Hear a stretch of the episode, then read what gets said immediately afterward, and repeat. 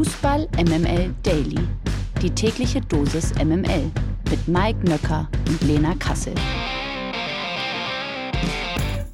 Halli, hallo, hallöchen. Es ist schon wieder Mittwoch und zwar der 26. April. Das hier ist Fußball MML Daily. Darauf freuen wir uns wie jeden Tag. Also ich freue mich und ich bin mir relativ sicher, dass in Berlin sich noch jemand freut. Und zwar, schönen guten Morgen, Lena Kassel. Guten Morgen, Mike Nöcker. Ja, ich freue mich auch. Das ist schön. Ist ja klar. Und ähm, ich habe gerade eine ähm, Push-Benachrichtigung auf mein Handy bekommen und die Headline gelesen, dass die Spieler der Spurs ihren Fans das Ticketpreis von dem Auswärtsspiel bei Newcastle United zurückerstatten. Sie haben ja 1 zu 6 auf die Fresse bekommen. Da habe ich mich gefragt, wann eigentlich die Hertha-Fans ähm, die Ticketpreise der letzten vier Jahre zurückbekommen. Hassen Kassel. In Hamburg hat man ja wenigstens immer gegrillt, ne? Also ja. irgendwo was könnte man sich jetzt auch überlegen. Ist nicht der Trainer auch rausgeflogen? Ja, Trainer auch weg, aber ist ja eine schöne Geste wirklich, ne? Dass die äh, Spieler sich so geschämt haben, dass sie dann die Ticketpreise erstatten. Galigrü an Hertha BSC sollte man sich vielleicht auch mal überlegen, ne? Jetzt am Sonntag gegen Bayern. Gucken wir mal. Die MML Gerüchteküche. Marvin Duksch ist angeblich ein heißer Kandidat bei Union Berlin. Zumindest berichtet das die Bild. Der 29-jährige Angreifer von Werder Bremen ist nur noch bis 2024 an der Weser gebunden. Verlängerungsgespräche wurden bislang wohl nicht geführt. Für Duksch soll es eine Ausstiegsklausel in Höhe von 7,5 Millionen Euro geben. Das wäre natürlich ein Klacks für Union Berlin, vor allem wenn sie sich für die Champions League qualifizieren. Und insofern, Marvin Duksch, Union Berlin, ist das für dich ein, ein, logischer Move? Ja, passt komplett ins Beuteschema von Union. Deutschsprachig, erschwinglich und kein Talent mehr, sondern mit 29 Jahren ein gereifter Profi. Würde natürlich auch für Marvin Duksch Sinn machen, da Union in jedem Fall international spielen wird nächstes Jahr. Wäre für ihn also auch der nächste Schritt auf der Karriereleiter. Ähm, er ist natürlich ein komplett anderer Spielertyp als jetzt Geraldo Becker oder auch äh, Taiwa Avoni. Keiner, der auf den Ball lauert und dann die Tiefe attackiert mit seinem Tempo, sondern ein mitspielender Stürmer, der sich auch gerne tief mal die Bälle abholt und auch den Spielaufbau mitbetreibt, der technisch auch sehr versiert ist. Also er würde das Spiel mit Ball von Union, woran es ja nach wie vor hapert und ein bisschen ruckelt, ähm, sehr weiterentwickeln. Also Duxch wäre für mich ein sehr gutes Pendant zu eben Geraldo Becker, der andere Qualitäten mitbringt. Als Ersatz für Becker sehe ich Duxch allerdings nicht. Ähm, zusammen würden sie mir sehr, sehr gut gefallen. Die Unioner spielen ja auch das in Stein gemeißelte 3-5-2. Das kennt Duxch ja auch aus Bremen. Die spielen das gleiche System. Also ein Transfer, der für mich für beide Seiten Sinn ergeben würde. Ja. Das ist doch mal was. Und äh, in diesem Zusammenhang passt ja das hier. Wir bleiben nämlich kurz in Bremen. Marvin Dux kongenialer Sturmpartner Niklas Füllkrug soll nämlich auf der Wunschliste von Borussia Mönchengladbach stehen. Nach Informationen von Sky will Gladbachs Sportchef Roland Wirkus ihn gerne nach Gladbach lotsen. Dort könnte er ein Ersatz für Markus Thüram werden, der den Club im Sommer ablösefrei verlassen wird. Laut Sky verlangt Werder mindestens 15 Millionen Euro Ablöse für Füllkrug. Ob sich Gladbach das leisten kann, leisten will, ist natürlich noch fraglich. Aber an dich auch hier die Frage, wäre das aus Sicht von Niklas Füllkrug ein sinnvoller Transfer? Naja, wäre so ein bisschen, äh, wäre so ein bisschen vom linken Twix zum rechten Twix, ne? Also halte ich irgendwie für sehr unrealistisch. Wenn Gladbach jetzt keine Bank ausraubt noch im Sommer, äh, können sie sich die 20 bis 25 Millionen Euro, die Werder aufruft, äh, nicht leisten. Und auch Füllkrug hat ganz sicherlich wesentlich attraktivere Angebote, die ihm A, mehr Geld bringen würden und B, auch eventuell das internationale Geschäft. Es ist vermutlich auch der letzte große Vertrag, den Füllkrug in seiner aktiven Karriere unterschreiben wird wird. Und wäre ich jetzt seine Beraterin, dann würde ich ihm schleunigst von einem Wechsel nach Gladbach abraten. Es wird einen großen Umbruch im Sommer in Gladbach geben. Viele Abgänge, kein gefestigtes Gerüst. Vermute auch, es wird eine unruhige neue Saison. Das kann Füllkrug wirklich gar nicht gebrauchen. Und es ist so ein bisschen ein schwieriger Markt für Niklas Füllkrug. Ich bin ja auch schon die ganze Zeit am Überlegen, wo er denn hin soll. Also er will sicherlich international spielen, mehr Geld verdienen.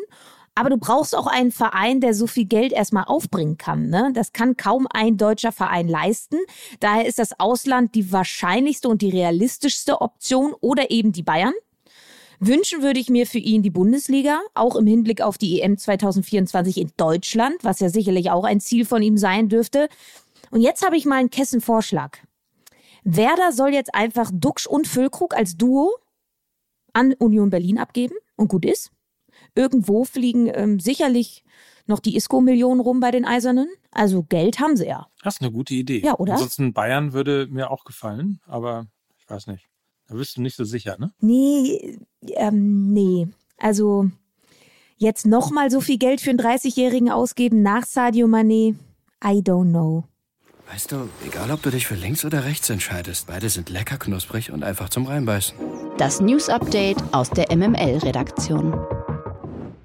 Apropos, wo es hingehen wird, erst im Januar war er zu den Bayern gestoßen. Nun muss Daily Blind am Saisonende schon wieder die Koffer packen. Der Vertrag des Niederländers wird laut Sky nämlich nicht verlängert. Der 32-Jährige war der erste Wintertransfer der Münchner im Januar. Blind hatte zuvor seinen Vertrag bei Ajax Amsterdam aufgelöst und kostete die Münchner daher keine Ablösesumme. Bisher absolvierte er allerdings nur 157 Pflichtspielminuten. Das ist alles andere als ein Match, würde ich mal sagen. Keine besondere Erfolgsgeschichte mit äh, Blind und den Bayern, ne? Kann man so einfach äh, sagen, ne? Ja, also die Flügelzangen-Idee von Brazzo mit Bunassar und Dali Blind ist jetzt nicht so wirklich aufgegangen. Ein großer Name und wenig Effekt, wenig Outcome reiht sich nahtlos hinter den Sadio Mané-Transfer ein. Wirkt so ein bisschen, als hätte Brazzo äh, sein Transfer-Panini-Album ähm, aufgeschlagen ähm, im Sommer oder im Winter und wollte möglichst viele glitzernde Panini-Sticker haben. Ist jetzt nicht so ganz. Glitzis, wie meine Kinder früher immer sagten. Glitzis und ist jetzt nicht so ganz aufgegangen, weil die Glitzis sind nicht mehr so am Glitzern. Ne? Ähm, ich hätte Dali Blind gerne mal spielen sehen, gerade auch weil Upamecano so unsicher war in einigen Spielen. Da hätte ich Upamecano auch früher einfach mal runtergenommen und einen erfahreneren Spieler gebracht, wie eben Dali Blind. Dafür wurde er ja auch geholt. Unterm Strich jetzt ein großes Missverständnis, was ich in dem Ausmaß so auch nicht erwartet hätte, to be honest. Blind hätte doch vielleicht sogar auch ein kongenialer Partner werden können, denn ist ja durchaus äh, auch was Holländisches in der Innenverteidigung, ne? Habe ich mich jetzt vertan? Nee, da hast du dich nicht vertan. Matthijs de Licht und Dali Blind, äh, die, hätt, die, hätten, die hätten sicherlich äh, eine reibungslose Kommunikation gehabt. Also ich, ich bleib dabei. Ich hätte Dali Blind in dem Spielen, beiden Spielen gegen Manchester City schon auch gerne mal gesehen. Verlierer des Tages. Wir können ja mal darüber reden, ob es nur Ivan Sunjic ist. Der ist es auf jeden Fall. Nachdem er am Sonntag vom Trainingsplatz geflogen ist, greift Hertha-Coach Pal Dardai nun richtig durch. Sunjic wird nämlich nicht mehr für Hertha BSC auflaufen. Der Hauptstadtklub hat den Mittelfeldspieler bis zum Saisonende suspendiert. Grund für die Suspendierung ist der Eklat im Reservistenteam am vergangenen Sonntag nach der 2 zu 4 Heimniederlage gegen Werder Bremen. Bei einer Besprechung vor Beginn des Trainings soll Sunic nicht bei der Sache gewesen sein. Anschließend begann er obendrein mit Hertha-Trainer Paldadei zu diskutieren.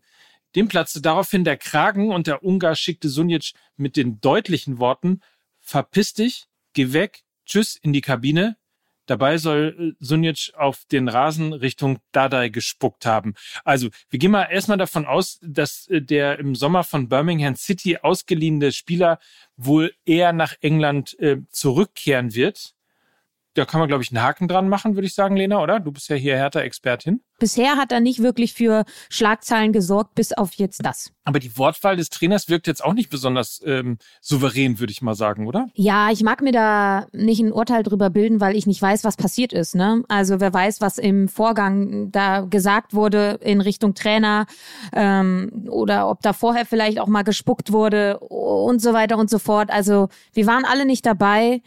Klar ist das eine Wortwahl, die sehr derbe ist, aber alle, die Paul Dardai kennen, die wissen, dass er eben so ein Typ ist. Und ich glaube auch, und so habe ich ihn auch kennengelernt, er sagt das nicht einfach so. Da muss schon was passiert sein.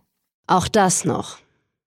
Nico Schlotterbeck hat sich beim 4-0-Sieg von Borussia Dortmund am Samstag gegen Eintracht Frankfurt offenbar schwerer verletzt als bislang angenommen. Dem BVB-Innenverteidiger droht laut Bild eine längere Pause.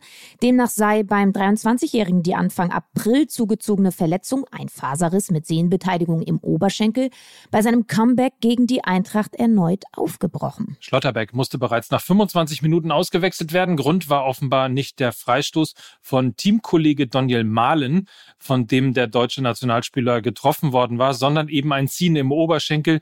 Die Diagnose, die genaue, steht allerdings noch aus. Eine MRT-Untersuchung soll für Klarheit sorgen.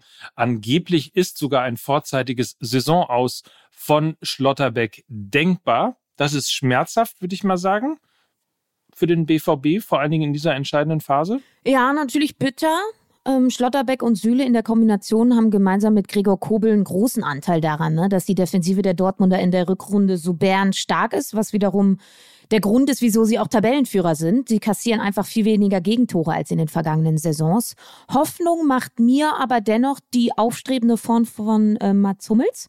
Er hat sich ja jetzt in den letzten beiden Spielen wirklich von seiner besten Seite gezeigt, war Stabilisator und braucht auch einfach einen temporeichen Gegenpart neben ihm. Und das ist Niklas Süle. Der ist wieder fit. Das sollte also passen. Natürlich ist der Ausfall von Schlotterbeck eine Schwächung für den BVB, aber eben kein Weltuntergang. Und auch für Borussia Mönchengladbach gibt's schlechte Nachrichten. Die Gladbacher müssen nämlich bis auf weiteres auf Mittelstürmer Markus Thüram verzichten. Der Angreifer erlitt bei der Niederlage am vergangenen Sonntag gegen Union Berlin einen Muskelfaserriss in den Adduktoren. Das berichtete gestern Borussia Mönchengladbach selber. Wie lange der mit 13 Ligatoren in dieser Saison beste Torschütze der Borussia genau ausfällt, gab der Verein nicht bekannt. Damit ist unklar, ob Thüram überhaupt nochmal für seinen Club auflaufen wird. Der Franzose und sein Vertrag laufen zum Saisonende aus. Also der Franzose läuft nicht bis zum, also der wird, also es gibt Franzosen, die zum Saisonende, ihr wisst, was ich meine. Okay. Das abseitige Thema. Der ehemalige iranische Nationalspieler und Ex-Bundesliga-Profi Ali Karimi ist nach zahlreichen Morddrohungen ins Exil in die USA gegangen.